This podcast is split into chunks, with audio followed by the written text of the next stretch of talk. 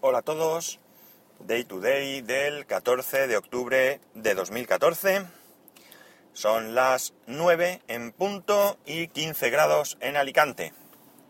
Y lluvia. Está lloviendo y como siempre en esta bendita ciudad, cuando llueve, pues todo es un caos. El tráfico, se cortan las comunicaciones, se corta la luz, etcétera, etcétera. Esto poco a poco va mejorando, cada año parece que pasa menos, pero suele pasar. Todos los padres llevan, o muchos padres que normalmente llevan a sus hijos en autobús escolar, hoy los llevan en coche. No vaya a ser que en el autobús entre agua y se mojen o algo debe ser. Pero bueno, somos así, somos animales de secano y por tanto esta cosa de la lluvia nos supera no la tenemos muy a menudo y, es como si viniera el diluvio universal. Bueno, hoy tengo poquito que decir. Ayer no tuve mucho tiempo de investigar ni de hacer cosas. Y eh, va a ser un podcast seguramente muy cortito, cosa que algunos agradeceréis. Bien, eh, ha salido la beta 6, eh, 6 de Yosemite que según dicen eh, lleva el mismo número de compilación que la Golden Master 3 que pueden probar desarrolladores. Me refiero a la beta pública, la beta 6 pública. Eh, he actualizado esta mañana, como hago siempre, y no he visto nada nuevo. He estado mirando un poco y parece ser que, que no lleva nada espectacularmente cambiado. Es simplemente pues algunas correcciones y demás y mejoras en el, en el rendimiento lo probaremos, aunque ya queda poco tiempo porque si todo va como, como se prevé, el jueves eh, hay una keynote y seguramente sea donde presenten eh, Yosemite definitivo. Y se supone que también iOS 8.1, a ver si soluciona todos esos pequeños problemas que o grandes problemas, según a quien le haya tocado, que está teniendo iOS 8.0 incluida la punto 2, que es la última. Y ya de una vez por todas, pues funciona como debe. Me parece como poco, como poco, pues molesto que una empresa como Apple, que básicamente tiene un único producto, eh, porque sí que es cierto que está el iPhone y está el iPad, pero son muy similares y solo tienen un sistema operativo que solo manejan ellos, pues que salga con ciertos errores. Yo no digo que esté exento de errores, porque me imagino que eso será imposible, pero sí que es molesto que, salgan con ciertos errores, como pues, los problemas que están teniendo algunas personas con la batería o el del tema de la wifi, etcétera.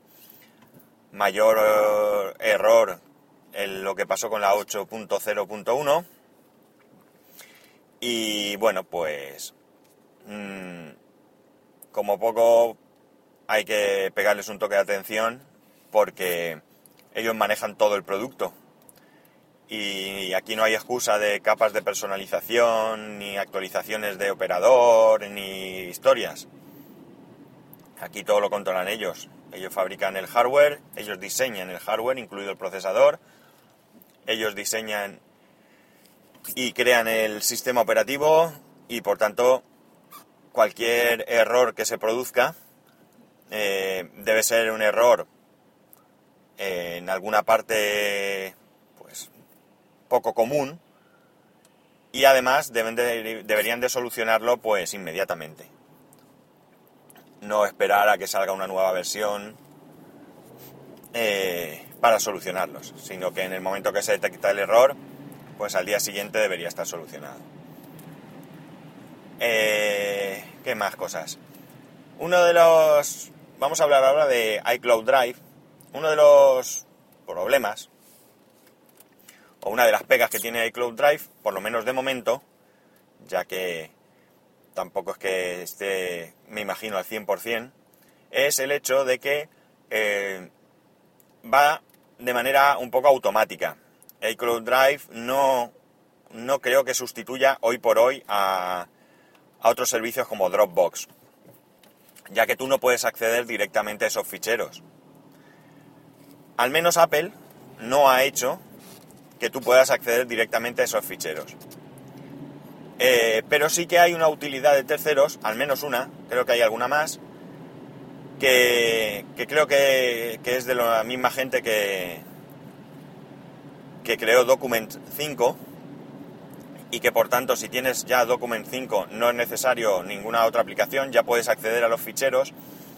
Pero han sacado una, una, una aplicación gratuita que se llama iCloud Drive Explorer o Cloud Drive Explorer. A ver, ahí me he confundido. De todas maneras, creo que voy a poder dejaros el, enlace en, en, el, en el pod, en, el, hoy, en las notas del podcast. Cloud Drive Explorer, sí, eso es.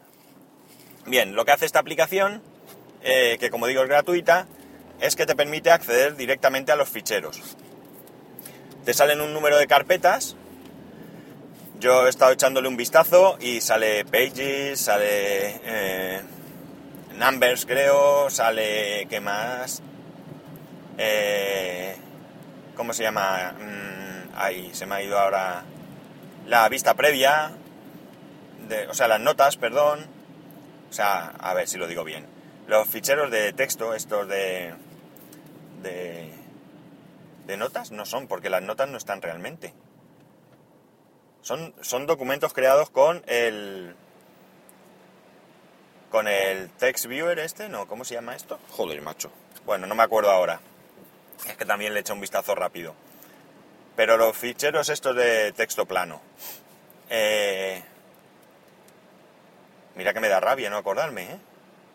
El problema es que no tengo la aplicación descargada en el iPhone, me la he descargado en el iPad y le he echado un vistazo desde el iPad, entonces ahora no lo puedo mirar. Pero vamos, hay diferentes carpetas y tú puedes acceder a estos ficheros. Cuando tú, tú intentas abrir estos ficheros, te da dos opciones. Una preview, por lo menos de los ficheros de texto estos que he comentado, mal comentado, pero que he comentado, o te permite abrir ese fichero con alguna determinada aplicación.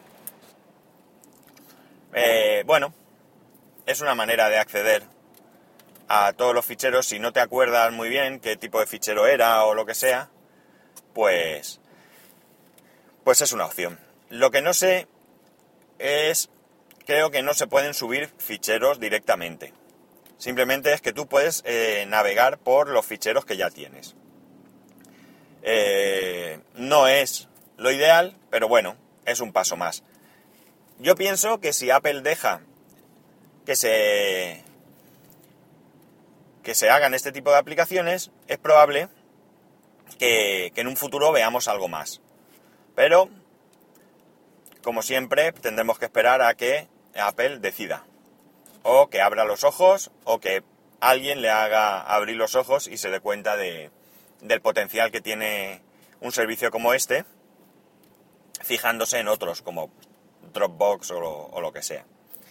En fin, si la queréis probar ya sabéis, es gratuita, os dejaré el enlace en las notas y lo podéis descargar. Y por último, esto puede sonar un poco a reciprocidad, ¿cómo se diría? Reciprocidad, sí. O a peloteo, lo que sea, pero no tiene nada que ver. os, lo, digo en serio. Mm, y, lo digo porque voy a recomendar eh, que sigáis, seguramente todos los que me escucháis ya lo seguís, pero por si alguien está despistado, que sigáis al camionero geek. Eh, ¿Por qué? Porque muchos sabréis que eh, está analizando teléfonos de la audiencia y acaba de utilizar el Xiaomi Mi 4, pero ahora tiene en sus manos un iPhone 6 Plus.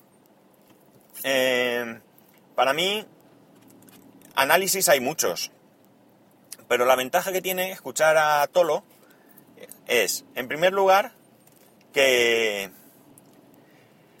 que es la opinión de un usuario, pese a que sea un usuario avanzado, pero a fin de cuentas un usuario. Y la segunda es que él tiene, eh, es bastante imparcial. En estos momentos él usa Android porque mm, los beneficios que, proporciona Android frente a iOS, pues a él le, vienen bien. Pero no odia Apple, no odia iOS, como tampoco ama profundamente Android o algún una marca de, de fabricantes de teléfonos Android. Entonces es una opinión imparcial. Y por tanto es una opinión que a mí me, me interesa bastante. Yo tenía ganas de que, de que analizara el iPhone. Yo eh, participé en el teléfono de la audiencia, con lo que en ese momento pude, pero eh, no, no, he votado, no he votado en ningún momento porque mm, la verdad es que cualquier teléfono que vaya a analizar pues me resulta, me resulta interesante. Y, cuando la gente votaba al Xiaomi pues era una de, de mis preferencias.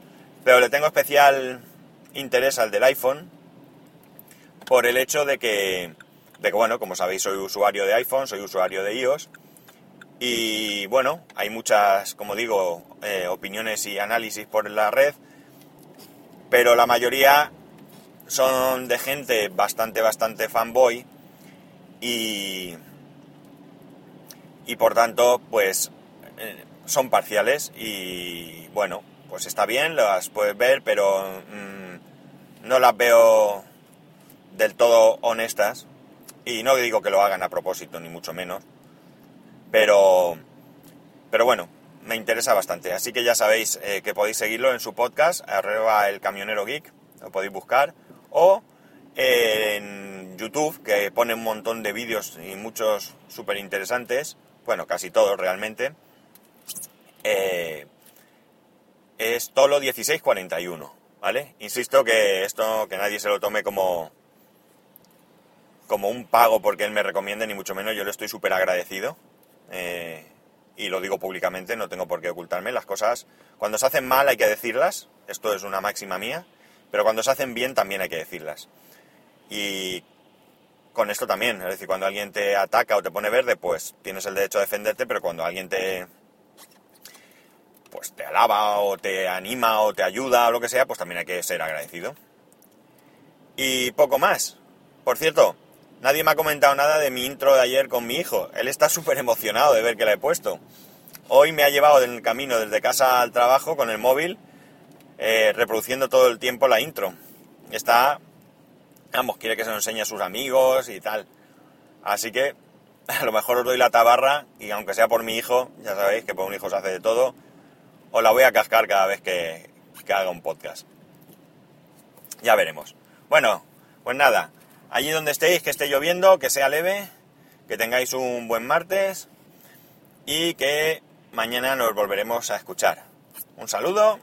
Ah, perdón, ya sabéis que para poneros en contacto conmigo lo podéis hacer a través de Twitter en arroba spascual o a través de, del correo electrónico en spascual. Ahora sí, un saludo y nos escuchamos.